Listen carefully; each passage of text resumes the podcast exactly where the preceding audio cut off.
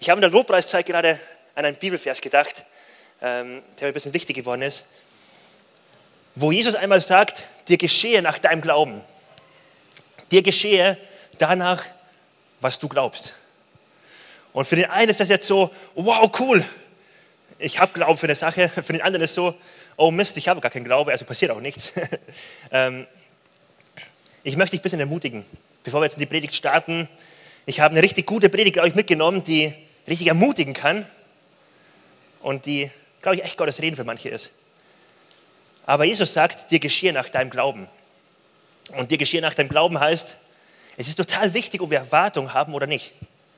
Ob wir mit Erwartung irgendwo sitzen und sagen, Gott, jetzt will ich aber hören, was du für mich hast. Und quasi wie Schatzsucher sind, die sagen, Gott, wo ist etwa für mich? Ich will es festhalten, ich will es in mein Leben integrieren, ich will es mir aufschreiben. Oder ob du hier bist und sagst, Gottes Reden nämlich wahr, wenn ein Blitz vom Himmel fällt. Und wenn ein Dornenbusch brennt, dann werde ich es auch wahrnehmen und dann ist das Gottes Reden. Aber dann muss Gott schon ganz klar sich zeigen. Das ist ein Unterschied. Und ich lade dich ein, jetzt nochmal ganz bewusst eine Erwartungshaltung einzunehmen. Ganz bewusst dir selbst zu sagen, jetzt bin ich bereit. Gott, jetzt halte, halte ich dir nochmal ganz speziell meine Situation hin, meine Fragen hin, meine Herausforderungen hin. Ich erwarte, dass du heute zu mir sprichst. Das ist so eine Einladung, die Gott auf jeden Fall annehmen wird. Auf Glaube reagiert Gott. Gottes Liebessprache ist Glaube. Dort, wo jemand mit Erwartung, mit Glauben kommt, Gott wird nicht unberührt bleiben. Gott wird darauf reagieren. Und dementsprechend, bevor wir starten, die Frage kurz an dich, wie bist du heute hier? Yes, ich merke, da strahlen mich Gesichter an. Wir wollen heute starten mit einer Predigt über, die, über Gleichnisse. Letzte Woche haben wir über ein Gleichnis gesprochen, über einen Verwalter und wie er mit seinen Sachen umgegangen ist, die er verwaltet hat. Der, ein, der einmal vergeben hat oder Vergebung bekommen hat, aber gleichzeitig keine Vergebung weitergegeben hat. Und ein Statement, was wir beim letzten Mal hatten, war, es ist unmöglich, bei Jesus Vergebung zu bekommen, aber nicht Vergebung weiterzugeben. Wenn jemand Christ wird, gibt er das Recht, nicht vergeben zu dürfen, auf. Christen leben ein Lebensstil der Vergebung. Christen leben ein Lebensstil, wo sie Vergebung bekommen und Vergebung weitergeben. Das ist etwas, was zu Christen passt. Ein richtig spannendes Gleichnis. Ähm, heute machen wir mit einem anderen Gleichnis weiter. Und zwar ein Gleichnis, wo es um Ausdauer geht. Wo es darum geht, durchzuhalten wo es darum geht, dran zu bleiben bis zum Ende. Und ich habe ein bisschen an meine Abschlussarbeit gedacht. In meinem Theologiestudium musste ich eine Abschlussarbeit schreiben, also jedes Jahr eine. Und die am Ende war die größte und das war ein Kampf über viele Stunden, über viele Wochen. Und ich habe so viel Energie reingesteckt. Und irgendwann gab es den Punkt, wo ich fast fertig war und noch alles überarbeiten musste und dann gemerkt habe, es ist doch viel mehr Arbeit, als ich eigentlich gedacht habe, das, die Schlusskorrektur zu machen. Aber dann kam der Punkt, da habe ich einen Schlusspunkt gesetzt. Ich habe einen Schlusspunkt gesetzt und ich habe gewusst, es ist geschafft, es wird abgegeben und es ist wie eine Last von der Schulter gefallen. Das ist eine Art von Schlusspunkt, die super positiv ist. Und dann gibt es aber auch eine andere Art von Schlusspunkt. So eine Art von Schlusspunkt, die ich ganz oft erlebe, wenn ich in Bayern in den Bergen wandern bin. Ich liebe es, dort Urlaub zu machen. Wenn du noch nicht weißt, wo du Urlaub machst, dann fahr gerne nach Bayern. Dort kann man so gut Urlaub machen. Und wenn wir wandern gehen, ich glaube, mein höchster Berg war 2800 Meter, wo wir hochgewandert sind. Und es ist ein Weg, wo man immer eine Kurve nach der nächsten geht und immer nicht weiß, was nach der nächsten Kurve kommt. Und die erste halbe Stunde oder die erste Stunde ist super schön. Ich gucke auf die Natur, ich genieße es, ich höre das Vogelgezwitscher. Ähm, ich genieße einfach das alles, so in der Natur zu sein. Und nach einer Stunde bergauf gehen, kommt der Moment, wo ich irgendwann gar nicht mehr registriere, wo ich eigentlich bin, sondern ich es einfach nur noch anstrengend finde. Und nach zwei Stunden spätestens kommt der Punkt, wo ich es super anstrengend finde. Und nach drei Stunden sagt mein, sagt mein Körper, Dominik, jetzt war es genug, hör auf zu laufen. Ähm, du musst jetzt Pause machen, am besten drehst du um, am besten gehst du wieder nach Hause. Das ist wohl nichts für dich, das ist zu anstrengend, hör auf. Und ich bin verleitet, einen Schlusspunkt zu setzen. Was muss ich persönlich aber machen? Ich muss ein Komma setzen und sagen, ich bin K.O., aber ich werde weitermachen. Ich bin K.O., Komma, aber ich ziehe das Ding durch bis zum Ende. Ich werde keinen Schlusspunkt setzen. Ein Schlusspunkt ist da was richtig Negatives. Ich werde keinen Schlusspunkt setzen. Ich werde ausdauernd sein. Ich werde durchhalten. Ich werde fest dranbleiben. Und genau darum, um einen Schlusspunkt setzen oder nicht zu setzen, geht es in dem Gleichnis, das wir jetzt gleich angucken. Ich lese einmal das ganze Gleichnis vor und dann werden wir auf die einzelnen Verse darin eingehen. Lukas Kapitel 18, die Verse 1 bis 8. Er, Jesus, sagte ihnen aber auch ein Gleichnis dafür, dass sie alle Zeit beten und nicht ermatten sollen. Und sprach, es war ein Richter in einer Stadt, der Gott nicht fürchtete und vor keinem Menschen sich scheute. Es war aber eine Witwe in jener Stadt und sie kam zu ihm und sprach, schaffe mir Recht gegenüber meinem Widersacher. Und eine Zeit lang wollte er nicht. Danach aber sprach er bei sich selbst, wenn ich auch Gott nicht fürchte und vor keinem Menschen mich scheue, so will ich doch, weil diese Witwe mir Mühe macht, ihr Recht verschaffen, damit sie am Ende nicht kommt und handgreiflich wird. Der Herr aber sprach, hört, was der ungerechte Richter sagt. Gott aber sollte er das Recht seiner Auserwählten nicht ausführen, die Tag und Nacht zu ihm schreien. Und sollte er es bei ihnen lange hinziehen. Ich sage euch, dass er ihr Recht ohne Verzug ausführen wird. Doch wird wohl der Sohn des Menschen, wenn er kommt, den Glauben finden auf der Erde. Ein Gleichnis von Jesus. Und warum erzählt er das? Der erste Vers direkt, Vers 1, gibt Antwort darauf. Er sagte ihnen aber das Gleichnis dafür, dass sie alle Zeit beten und nicht ermatten sollten. Warum benötigen wir die Ermahnung und die Ermutigung, nicht zu ermatten? Warum benötigen wir das? Weil das Leben viele Gründe gibt, oft zu ermatten. Ich weiß nicht, wenn ich an mein Glaubensleben denke und gerade an die letzten Monate hier in der Credo-Kirche auch, wir können uns Geschichten erzählen, wie Gott echt Wunder gemacht hat wie Gott auf Gebete, äh, Gebete erhört hat, wie so gute Sachen passiert sind. Wie bei meiner Schwiegermutter hier in der letzten Reihe ähm, Metastasen im Kopf verschwunden sind. Wie gebetet wurde und ähm, plötzlich elf Metastasen weg waren. Das sind Wunder, die Gott schenkt. Das ist so genial. Dafür kann man auch applaudieren. Oh ja. Und Gott antwortet auf Gebet. Und wir konnten jetzt so lange Zeit füllen mit einzelnen Geschichten, groß und klein, wo einzelne von uns Gott erlebt haben und das Leben sich anfühlt wie, ich bete und Gott antwortet, das ist auch total genial. Dann gibt es aber auch Situationen, die wird jeder kennen, der schon länger mit Gott unterwegs ist. Situationen, wo wir irgendwie mit Gott unterwegs sind und ein Anliegen haben und irgendwie in der Not stecken und wir beten und wir beten und wir haben irgendwie das Gefühl, da verändert sich nichts. Wir beten dafür und wir denken uns, Gott, das ist wirklich so wichtig und das ist doch auch dein Wille und das sollte doch alles so sein und wir beten und es passiert nichts. Und wir denken uns, bis zu dem Zeitpunkt muss es unbedingt sein, aus dem und dem Grund. Und der Zeitpunkt geht vorbei und es passiert nichts. Und ich glaube, viele von uns kennen das, wo man dann davor steht und sagt, Gott, ich verstehe dich nicht. Gott, warum? Du bist doch der allmächtige Gott, du kannst alles tun, was du möchtest, nichts ähm, schränkt dich ein. Warum ist das nicht passiert? Ich verstehe dich nicht. Und gerade weil es solche Situationen gibt, sagt Jesus, du sollst nicht ermatten. Und dieses Gleichnis soll dir helfen, nicht zu ermatten, sondern dran zu bleiben und zu sagen, ich bin jemand, der lässt sich nicht einschränken, sondern ich bin jemand, der ermattet nicht, sondern der glaubt mutig und der betet mutig. Ermatten würde vielleicht bedeuten, da ist eine Situation im finanziellen Bereich und ich habe erlebt, dass Gott mich nicht versorgt hat. Oder ich habe erlebt, dass irgendwas Komisches passiert ist und ich eine Not hatte und habe irgendwie Gottes Eingreifen nicht erlebt. Und dass ich dann sage, okay, das habe ich erlebt, ab jetzt bestimmt diese Erfahrung meine Theologie. Aber jetzt bestimmt diese Erfahrung mein Bild über Gott, meine Beziehung mit Gott. Und ich weiß, bei bestimmten Sorgen, ich kann zu Gott gehen. Aber beim Punkt Finanzen, ich bin für mich selbst verantwortlich. Das würde ermatten bedeuten. Wenn jemand so etwas denkt, ist er ermattet im Glauben. Oder es würde bedeuten, ich höre auf, Erwartung zu haben. Ich höre auf, groß zu glauben für die Sache. Ermatten würde bedeuten, ich habe so ein Problem und ich lasse das Problem zwischen die Beziehung mit Gott und mir nicht mehr Gott ist neben mir, sondern plötzlich hat sich ein Problem reingedrängt und wird immer größer, nimmt Raum ein und Freude geht über Jesus verloren in meinem Leben. Das würde Ermatten bedeuten. Und Jesus erzählt das Gleichnis, weil das Leben viele Situationen bietet in jedem von uns, wo Schwierigkeiten sind, die dich, ja, die dich dazu einladen, zu ermatten, wo du dafür kämpfen musst, nicht zu ermatten. Und deswegen das Gleichnis. Und jetzt lassen wir mal gucken, was die Antwort von Jesus ist, dass du ein Glaubens- und ein Gebetsleben führen kannst, wo du trotz schwieriger Umstände alles andere als ermattest, sondern leidenschaftlich bleibst, glaubenvoll bleibst. Und hier gucken wir uns mal die Antwort von Jesus an. Vers 2. Und er sprach, es war ein Richter in einer Stadt, der Gott nicht fürchtete und vor keinen Menschen sich scheute.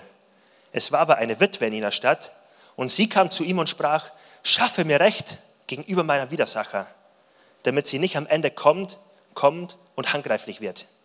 Genau das ist das Ende dann von dem, was der Richter über sie sagt. Also zwei komische Charaktere begegnen uns hier. Zwei Charaktere, die irgendwie im Alltag damals bekannt waren, aber doch auch ein bisschen eigen, sonderbar sind. Der Richter zuerst, der einfach ein schlechter Richter war. Der Richter war ungerecht, der Richter kümmert sich um seine eigenen Anliegen und sonst um nichts.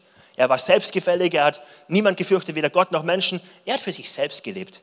Ihm war es total egal, was Menschen über ihn sagen. Er hat sein Ding durchgezogen. Ein richtig schlechter Richter. Und dann kam diese Witwe zu ihm und hat ein Anliegen gehabt. Und die Witwen waren damals die ähm, schwächste Gruppe überhaupt in der Bevölkerung. Witwen waren Frauen, die keinen Schutz hatten.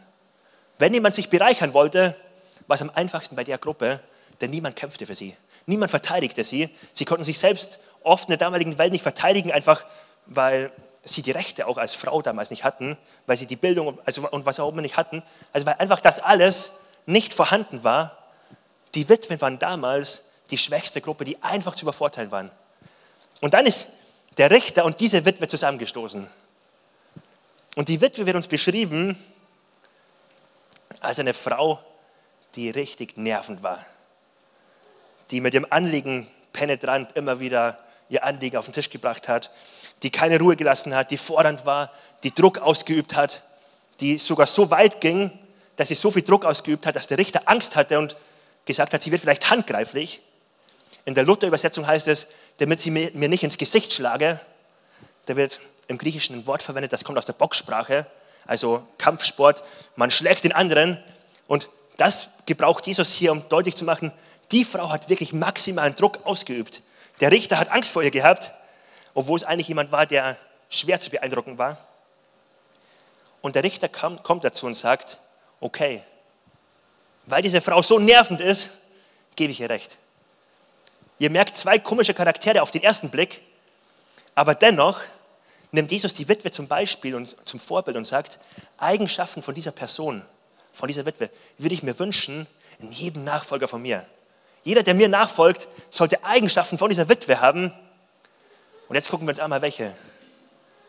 Was ist so besonders an dieser Witwe, dass Jesus sagt, eifert ihr nach oder seid wie ihr, betet wie sie. Der erste Punkt, der mir aufgefallen ist, das Problem kommt an die richtige Adresse bei der Witwe.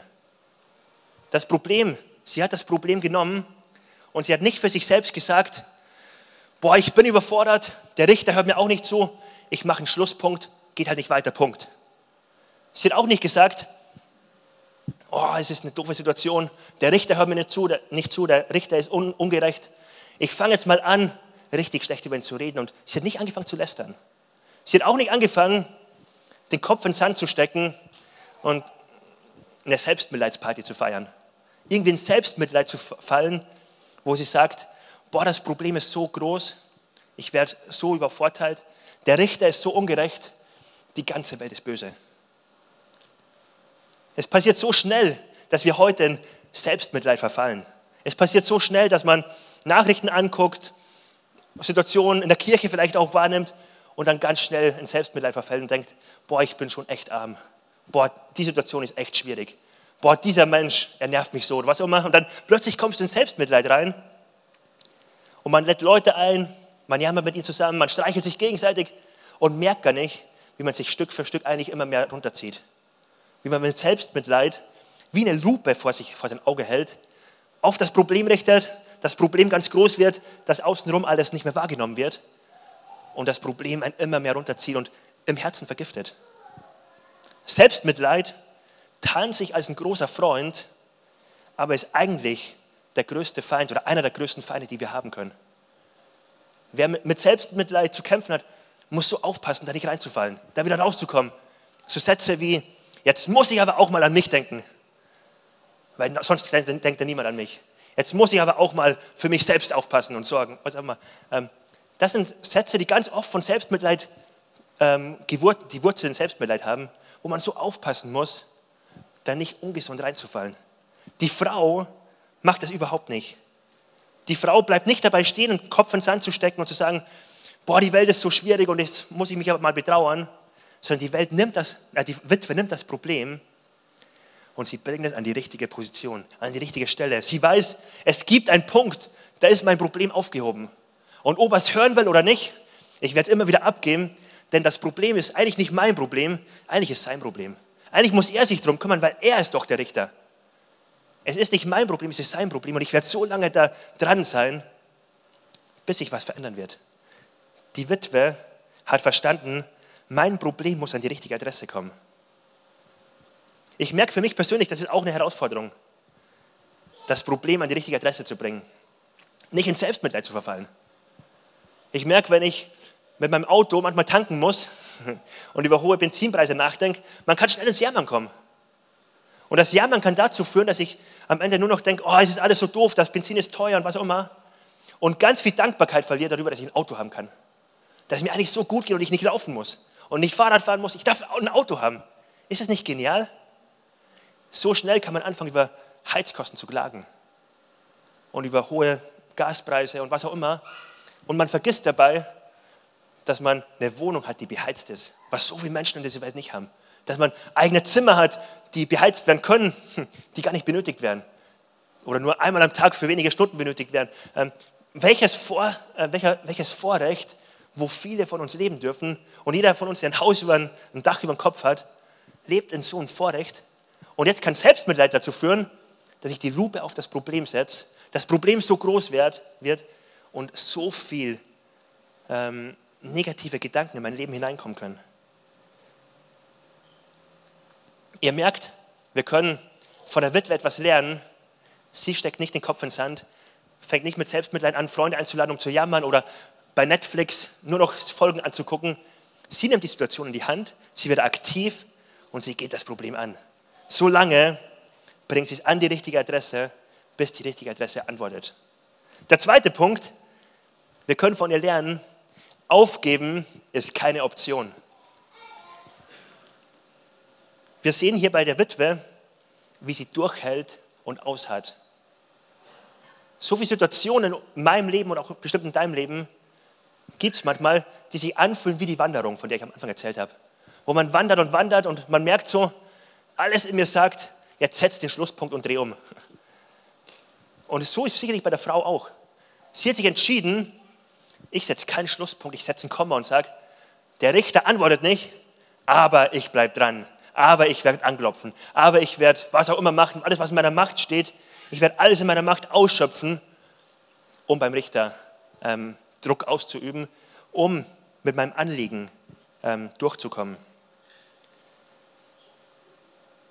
Jesus vergleicht das Gebetsleben mit dem Boxkampf. Er sagt, die Frau hat so Druck gemacht, der Richter hat Angst gehabt, geschlagen zu werden. Ich möchte ganz kurz mal fragen, wie vergleichst du dein Gebetsleben? Auch mit einem Boxkampf? Mit einem Boxkampf, wo du sagst, ich stehe ein für bestimmte Sachen. Da geht es nicht darum, dass wir Gott Druck machen können, das meint das nicht. Aber das meint, da ist eine Intensität in meinem Leben, ein, eine Leidenschaft, die ich in das Gebet hineinlege, wo ich sage, Gott, ich möchte echt eine Veränderung in dem Bereich sehen. So ähnlich wie im Alten Testament Jakob in einer Geschichte, wo er sich an Gott klammert und sagt, ich lasse dich nicht los, ehe du segnest mich. Und mit so einer Intensität zu beten, zu sagen, Gott, das ist mir wirklich wichtig, alle meine Energie, ich stecke sie da rein. Gebete, auf die Gott antworten wird. Der dritte Punkt, den wir von ihr lernen können, sie ist echt. Die Witwe ist eine Frau mit allen Emotionen, die einfach echt zum Richter kommt. Sie versucht nichts zu verschönigen, nicht irgendwie alles zu verharmlosen oder nicht alles schön zu reden. Sie kommt echt zum Richter. Das meint, ich und du, wir dürfen echt beten. Ich finde es so spannend, dass Jesus über Gebet lehrt, aufzeigt, wie Gebet funktionieren kann. Und er benutzt überhaupt keine frommen Sachen. Er benutzt nicht ja, eine Sprache, dass die Witwe irgendwie in ganz frommen Worten betet oder auf die Knie geht oder was auch immer für fromme Sachen macht. Er sagt einfach, die Witwe war richtig aushand. Immer wieder neu kam sie zu Gott, immer wieder neu, oder zum Richter. Immer wieder neu hat sie den Richter bestürmt. Immer wieder neu war sie ausdauernd und mit der, mit der ganzen Intensität da. Er benutzt überhaupt nichts Frommes. Sie war echt. Das, was in ihrem Herzen war, ein Frust, sie hat abgeladen vom Richter. Das ist so ein Privileg, dass du und ich echt sein dürfen vor Gott. Manchmal erlebe ich es, nur manchmal natürlich nicht bei niemandem von uns, aber dass ich mit Menschen spreche und sie richtig jammern über Situationen, die schwierig sind. Und das sind auch oft schwierige Situationen. Und ich mir denke, boah, krass, was für eine Herausforderung. Und ich verstehe Gott nicht darin und was auch immer. Und dann beten wir gemeinsam. Und dann ist plötzlich von diesem Herz gar nichts mehr spürbar, sondern nur noch ein Halleluja, Gott, du bist der Größte und ich liebe dich und was auch immer. Und ich denke mir so, ja, das ist gut, dass du das so sagst, aber wie wäre es, wenn du mal dein Herz ausschütten würdest vor Gott? Wenn du einfach mal ehrlich sagen würdest, genauso wie du mir gesagt hast, wie frustriert du vielleicht über die Situation bist. Wie wenig du Gott verstehst in dem Moment. So wie die Psalmen es auch oft machen. Und bei der Witwe können wir genau das lernen, wie auch in dem Psalm oft vorgelebt wird, ehrlich vor Gott zu kommen, mit all den Frust, mit all den Fragezeichen und zu erleben, wie ich bei Gott eine neue Perspektive einnehmen darf. Und so kommt die Frau mit den drei Sachen, die wir jetzt von ihr lernen können, zu dem ungerechten Richter. Die Witwe kommt zu ihm und sie klagt das. Und Jesus benutzt das Beispiel von dem ungerechten Richter, um einen, Vergleich zu machen von weniger auf mehr, von klein auf groß. Er sagt, guck mal, diese Witwe erlebt beim ungerechten Richter, wie er eingreift. Von klein zu groß. Wie viel mehr würdest du und ich beim gerechten Richter erleben, wie er eingreift, wenn wir ihn bitten. Wie viel mehr kümmert sich der gerechte Richter um dich als der ungerechte Richter? Wenn du schon einen ungerechten Richter hast, der eingreift, wie viel mehr dein Gott, der dich liebt? Wie viel mehr dein Gott, der sagt, er ist die Gerechtigkeit in Person? Wie viel mehr dein Gott, der sagt, ich habe die Haare an deinem Kopf gezählt? Wie aber kann man jetzt so ein Gebetsleben haben? Ein Gebetsleben, wo, wo du so dran bist wie die Witwe. Wo du sagst, egal wie Herausforderungen kommen, egal wie lange es dauert, ich bleibe dran. Ich glaube, ein Punkt, ein entscheidender Punkt ist dein Glaube und mein Glaube. Das ist auch der letzte Vers, ähm, Vers 8. Da sagt Jesus, ich sage euch, dass er ihr Recht ohne Verzug ausführen wird, der gute Richter. Doch wird wohl der Sohn des Menschen wenn er kommt, den Glauben finden auf der Erde. Wird er den Glauben finden in deinem und in meinem Leben? Was mein Glaube? Glaube meint, ich habe Erwartung, ich bleibe dran. Was ist der Motor von so einem Gebetsleben? Der Motor von einem Gebetsleben ist nicht, dass Menschen mit mir beten, dass ich immer Gemeinschaft brauche beim Beten. Das ist cool, das ermutigt mich auch öfters, aber wenn es nur das wäre, das wäre nicht mein Motor. Der Motor ist auch nicht meine schönen Gefühle dabei, dass ich mich emotional jetzt nach Beten fühle und deswegen bete ich. Um ehrlich zu sein, wenn er morgen oft bei mir der Wecker läutet, habe ich diese Emotion nicht. Dann habe ich die Emotion, Dominik, dreh dich um, schlaf weiter. Aber was ist der Motor, der mich zum Gebetsleben antreibt, der diese Witwe zum Gebet antreibt? Der Motor ist Gebet, äh, ist Glaube.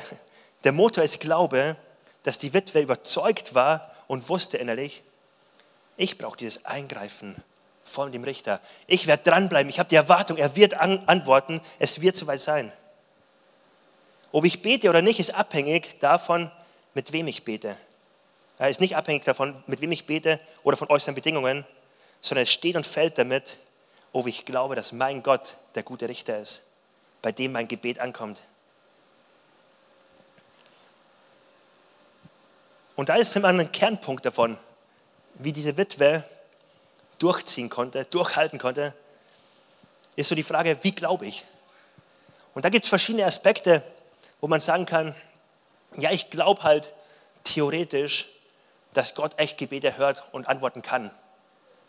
Das ist ein Unterschied, ob ich das theoretisch glaube oder ob ich praktisch sage, in meinem Leben, ich glaube, wenn ich bete, mein Gott wird antworten. Wenn ich bete, mein Gott wird meine Gebete ernst nehmen.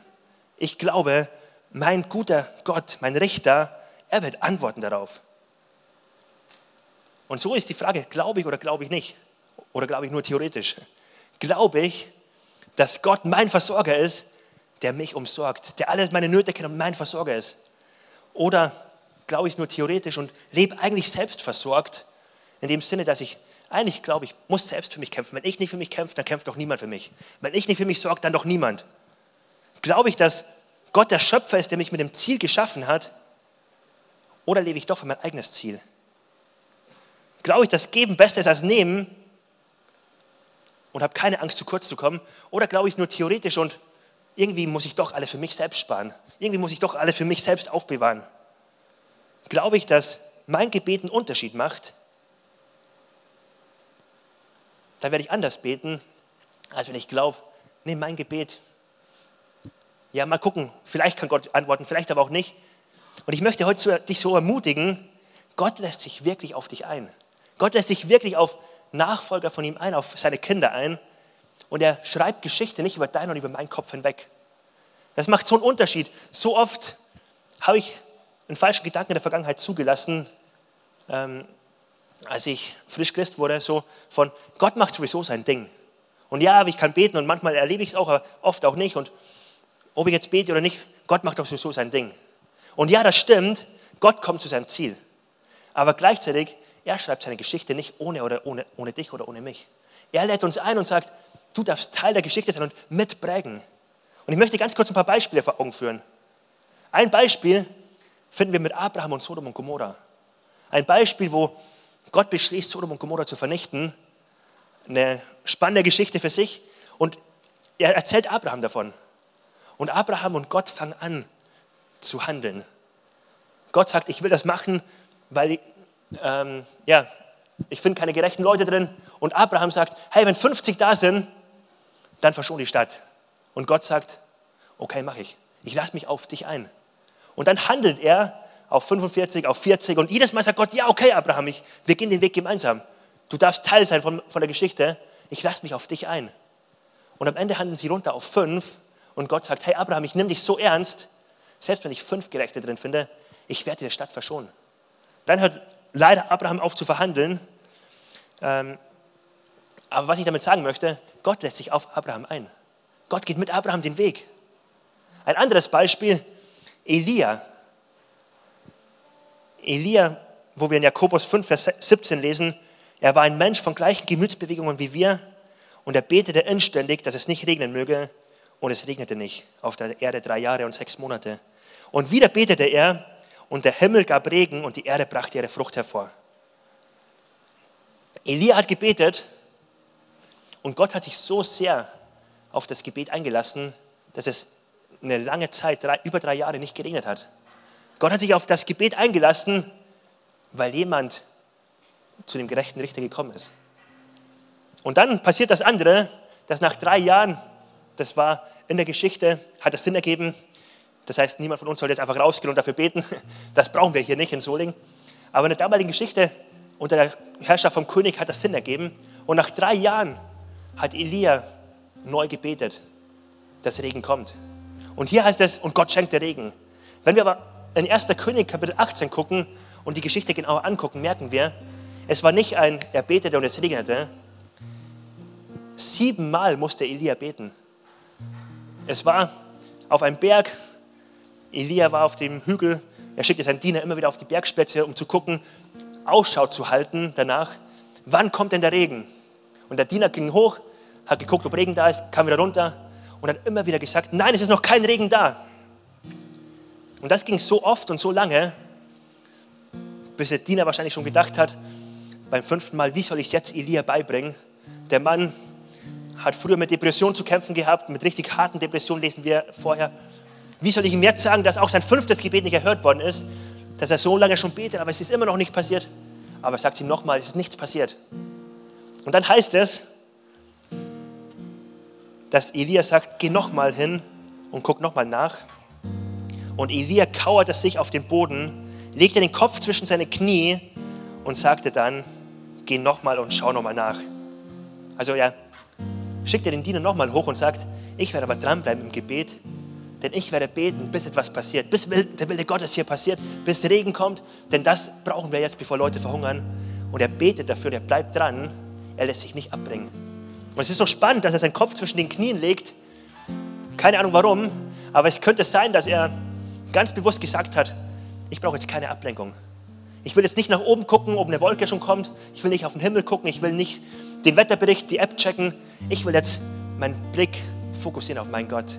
Jede Ablenkung ausblenden, denn ich will beharrlich mein Problem an die richtige Adresse bringen. Ich will nicht jetzt auf Menschenmeinung hören. Ich will nicht auf Umstände achten. Ich will meinen Fokus auf meinen Gott lenken. Und ich will darauf achten, was er macht. Das ist ein Beispiel, oder sind Beispiele, ähnlich wie bei der Witwe, wo wir sehen können, das sind Menschen, die, die wissen, ihre, ihr Anklopfen wird ernst genommen. Die wissen, Gott schreibt sie in ihre Geschichte mit ein. Es macht einen Unterschied, ob sie dranbleiben. Und wenn ich so darüber nachdenke, welchen Unterschied das macht, dann ermutigt mich das total, weil ich weiß, ich darf dran glauben, äh, dranbleiben und glauben. Aber es fordert mich manchmal heraus, weil ich denke, hey Dominik, wie oft hast du schon aufgegeben, für bestimmte Umstände zu beten? Wie oft hast du schon aufgehört, für jemanden Kranken zu beten, weil er nach zweimal nicht geheilt wurde? Obwohl es doch vielleicht so gut wäre, dran zu bleiben. Obwohl es so gut wäre, weiter zu beten, weiter zu glauben für eine Person.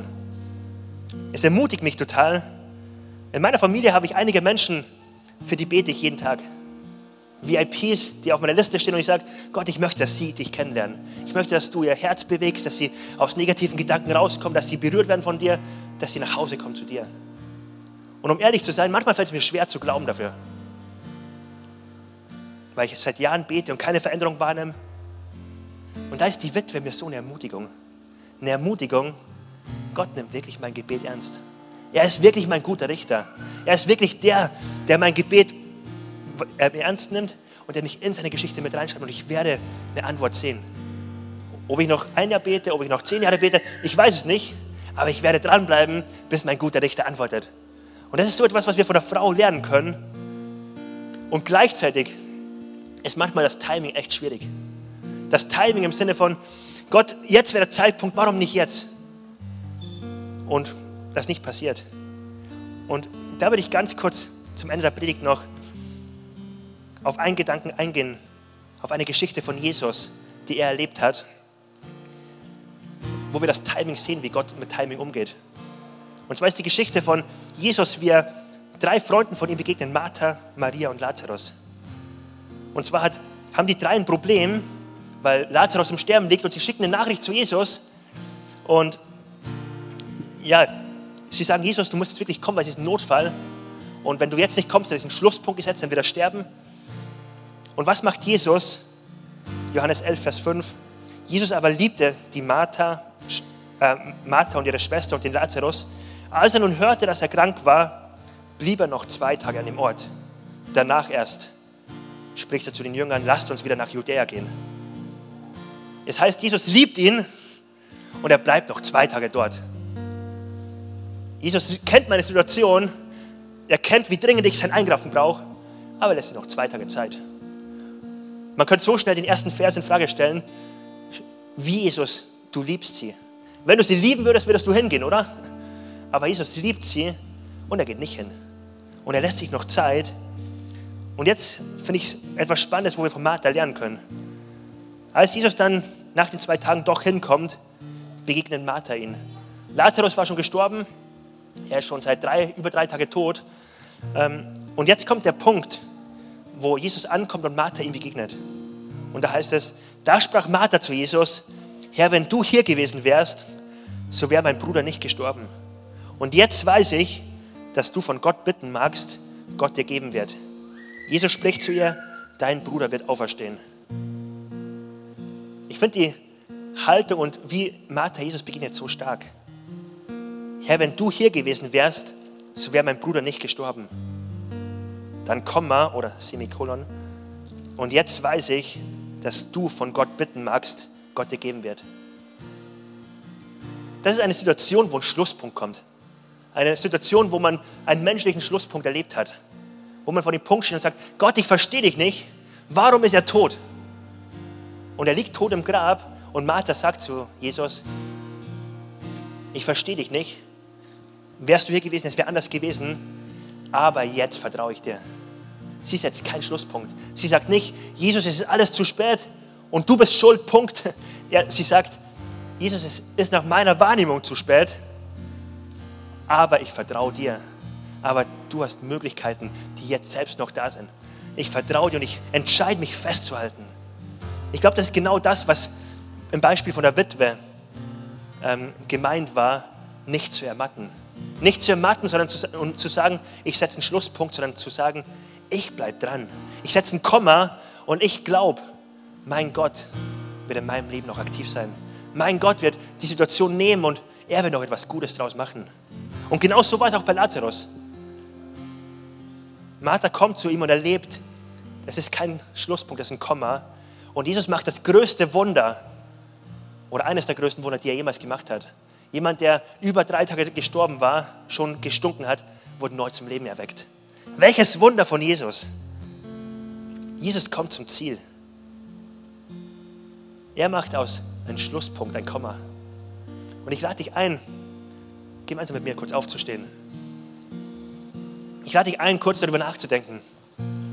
Wo gibt es in, in deinem Leben Situationen, die sich wie ein Schlusspunkt anfühlen, wo du vielleicht mal einen Schlusspunkt gesetzt hast? Ein Schlusspunkt mit dir selbst. Ich bin halt nicht so, Punkt. Das kann ich nicht, Punkt. Ein Schlusspunkt über Beziehungen. Das ist jetzt gebrochen, es ist vorbei. Ein Schlusspunkt, wo du für Sachen gebetet hast und es ist nichts passiert und jetzt hast du angefangen, Gott da nichts mehr zu vertrauen. Das Beispiel von der Witwe zeigt uns, wir dürfen lernen, unser Problem an die richtige Stelle zu adressieren. Unser Problem neu zum Richter zu bringen, so lange bis der Richter antworten wird. Und Gott lädt uns ein dazu, er ist nicht überfordert, wenn wir ehrlich sind vor ihm. Er ist nicht überfordert, wenn wir ähm, immer wieder neu anklopfen. Er ist nicht überfordert, wenn wir direkt sind. Es ist nur so ein Problem, wenn wir anfangen, uns, uns selbst zu drehen, in Selbstmitleid verfallen und nur noch ums Problem kreisen. Jesus lädt uns ein, heute eine neue Perspektive einzunehmen.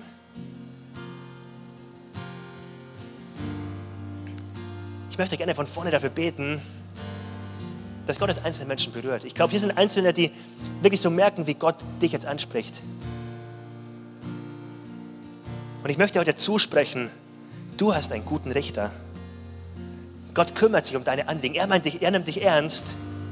Er macht nichts über deinen Kopf hinweg, sondern er will dich einbauen in seine, seine Geschichte. Du darfst dranbleiben, bis der Durchbruch kommt. Und ich möchte dich wirklich so auch ermahnen. Lass keine giftigen Gedanken zu. Hör auf, Selbstmitleid zuzulassen oder als Freund zu betrachten. Selbstmitleid ist ein Feind. Der hat nichts verloren in deinem Leben. Du darfst ausdauernd sein, voller Glauben. Und Jesus, ich danke dir, dass du hier bist. Ich danke dir, dass du jetzt Einzelne berührst von uns. Du kennst jedes Herz von uns. Du weißt, wo Erfahrungen, die negativ waren, echt Spuren hinterlassen haben. Aber ich danke dir, dass wir da nicht dabei stehen bleiben müssen, sondern dass du der Gott bist, der uns neu aufrichtet, neu ausrichtet. Und dass wir nicht ermatten, sondern dass wir mutig vorangehen dürfen mit dir. Und Jesus, ich möchte ganz persönlich für mich heute neu sagen, ich möchte dir Großes zutrauen. In Dingen, wo ich mir vielleicht menschlich keine Lösung vorstellen kann, Jesus, ich möchte mich entscheiden, heute keinen Punkt zu setzen, sondern ein Komma und zu sagen, aber mein Gott kann. Und deswegen will ich dranbleiben. Und ich bete jetzt, Jesus, dass du Glauben schenkst heute. Glauben ist ein Geschenk und wir kommen zu dir heute und sagen, Herr, helf uns zu glauben. Schenk uns Glauben für Menschen in unserem Umfeld. Schenk uns Glauben für Situationen, die ausweglos scheinen. Jesus, wir wollen mutig beten dafür, kämpfen dafür wie die Witwe. Und wir danken dir, Jesus, dass wir dich nicht überreden müssen, uns Gutes zu tun. Du bist der gute Richter, der uns liebt. Du bist der gute Gott, der für uns kämpft. Danke, dass du mit uns bist. Amen. Amen. Ich möchte am Ende der Predigt eine Frage stellen noch, die eine Einladung ist für uns. Eine Einladung, wenn du heute hier bist und noch keine Beziehung mit Gott hast. Wir glauben als Credo-Kirche, dass Gott Menschenleben neu macht. Dass dort, wo Mensch Gott begegnet, alles neu wird. Ich kann nicht sagen, ich habe eine Begegnung mit dem LKW gehabt und er hat mich überfahren und ich komme heute hierher. Ihr würdet sagen, nee, hast du nicht. Du würdest anders aussehen, hättest du die Begegnung gehabt. Und ebenso kann man nicht sagen, ich habe eine Begegnung mit Gott gehabt, aber ich lebe mein Leben wie zuvor auch. Warum nicht? Habe ich eine Begegnung mit Gott gehabt, hat das Spuren hinterlassen in meinem Leben. Hat das eine Veränderung gegeben, dann werden Menschen in meinem Umfeld und ich selbst merken, wow, etwas ist anders. Beim LKW habe ich vielleicht ein gebrochenes Bein, bei Gott ist etwas heil geworden, ich habe innerlich eine Freude, ich habe eine Sicherheit, ich habe Zukunftsperspektive. Ich bin so dankbar, dass ich Gott begegnet bin. Und wenn du heute hier bist und diese Begegnung mit Gott noch nicht hattest, dir unsicher bist, bin ich mit Gott unterwegs oder nicht, dann lade ich dich heute neu ein, es festzumachen mit Gott. Es festzumachen, dass du sagst, Gott, heute bin ich hier und ich möchte mein Leben mit dir starten. Ich bin hier und ich möchte dir mein Vertrauen geben.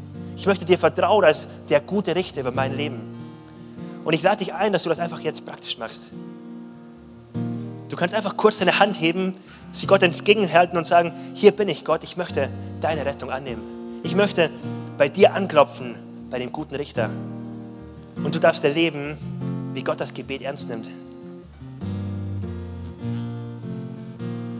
Wenn dich das betrifft, dann lade ich dich ein. Du darfst jetzt deine Hand heben. Jetzt den Schritt gehen, die Entscheidung treffen. Ich sehe jetzt von vorne niemanden, aber wir wollen gemeinsam als Kirche dieses Gebet beten. Dieses Gebet sprechen, wo wir ganz neu für uns bekräftigen.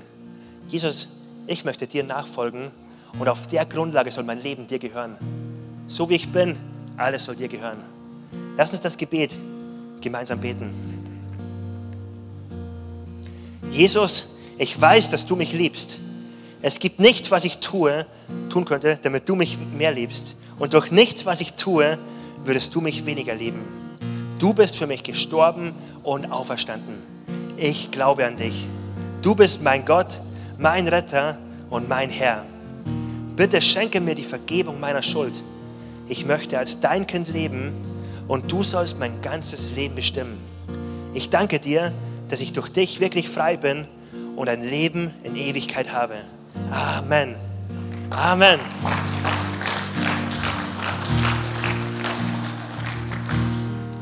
Ich lade uns ein, lass uns in den nächsten Lobpreissong gehen. Wir wollen Gott loben, ihn anbeten und voller Glaube ihm begegnen.